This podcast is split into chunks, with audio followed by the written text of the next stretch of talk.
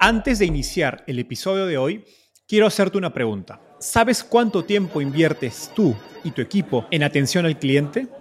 En el mundo de las startups, donde cada segundo cuenta y cada cliente es importante, Zendesk se convierte en tu aliado perfecto. Es como tener un equipo de superhéroes de atención al cliente a tu disposición. Zendesk es una plataforma omnicanal que integrará todos tus canales de comunicación como WhatsApp, email y redes sociales en un solo lugar. Gestiona tickets, ofrece una gran experiencia, aumenta tus ventas, pero sobre todo Construye relaciones cercanas con tus clientes gracias a Zendesk. Como beneficio exclusivo por ser parte de la comunidad startupeable, podrás probar el CRM de Zendesk completamente gratis por 6 meses. Y si decides continuar, tendrás 15% de descuento en tu primer año de contrato. Lo mejor de todo es que Zendesk escala de acuerdo a tus necesidades. Desde la oficina prestada donde empezaste hasta la compañía global que quieres construir. Compañías globales como Slack, Shopify y Airbnb confían en Zendesk para su atención al cliente. Ahorra tiempo, dinero y mantén felices a tus clientes. Encuentre el link con la prueba gratuita en la descripción de este episodio. Ricardo, ahora me, gustaría profundizar un poco en los aprendizajes que has tenido como, ya emprendiendo tu, segunda compañía, también como un ejecutivo, en, tecnología. Eh, y en, varias entrevistas pasadas te he escuchado decir, que los latinos no estamos acostumbrados a soñar en compañías globales, eh, pues nos vemos ejemplos en, nuestro día a día, a diferencia quizás jóvenes que salen de la universidad en Estados Unidos y ven un Apple, un Google, eh, digamos, en, su, en, cercanía. Eh, y que, digamos, tú en tu, historia en particular, desde un inicio, tenías muy claro que querías construir una, una empresa global. En, en las etapas iniciales de una startup, ¿qué decisiones, conscientes o no, crees que son clave para poder construir una compañía global en términos de equipo, cultura, mentalidad? En el caso particular mío, yo creo que tener muy claro eh, que necesitabas una tecnología que no tuviera eh, barreras geográficas, ¿no? Eso es lo que te permite. Siempre nuestro motivador fue, queremos crear una compañía global desde Colombia. Mucha gente me decía, no, este man está loco, ciberseguridad de Colombia, eso no se puede hacer eh, Ricardo se la fumó verde, o sea, nada, nada que. Pero yo creo que cuando uno trabaja por eso, empiezan como a presentarse frente a ti las capacidades que necesitas para disminuir eh, fricción geográfica. El primero es construir software.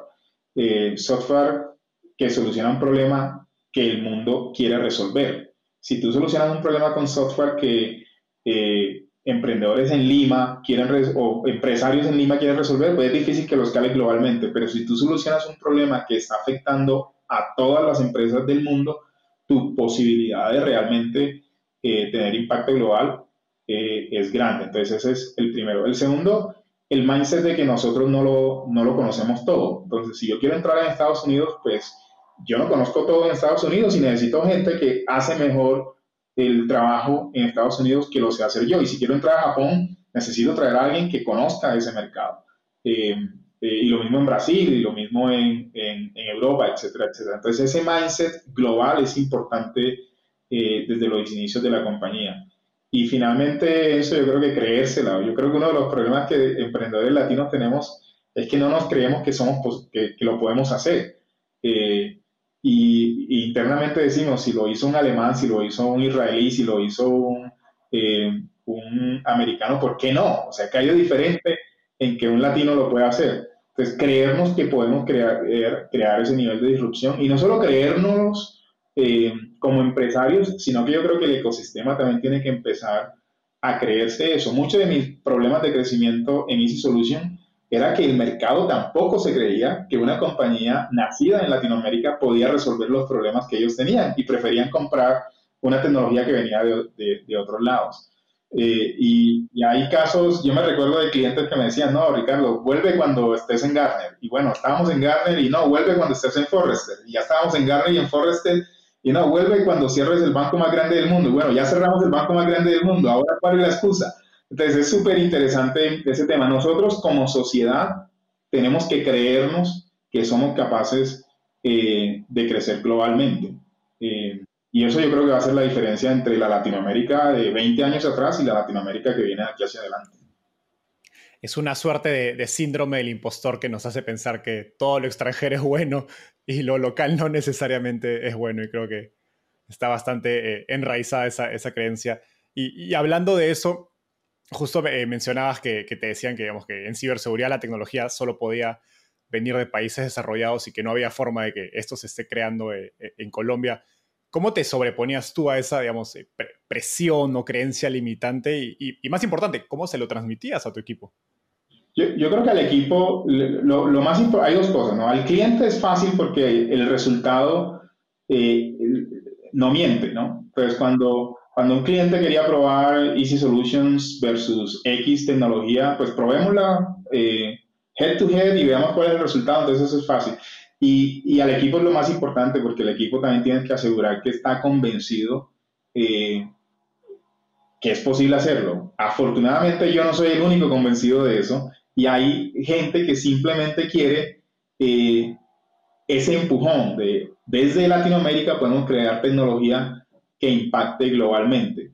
Y esa, ese equipo de gente que tiene ese mismo mindset, que encuentra un líder que empuja ese pensamiento, finalmente termina entregando muchísimo valor porque lo necesitan. O sea, está en, en su ADN también la necesidad de crear ese, ese tipo de disrupción global. Eh, si yo fuera el único que pensara que desde Latinoamérica lo podemos hacer, pues no hubiéramos podido crear esa solución y Lumo ahora.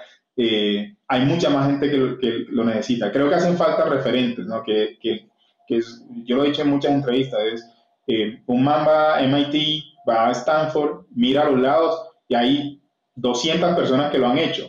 En Latinoamérica típicamente eso no ocurre. Faltan más referentes para que no lo creamos no un segmento de la población, sino toda la población creamos que es posible crear emprendimiento de impacto global desde, Latinoamérica.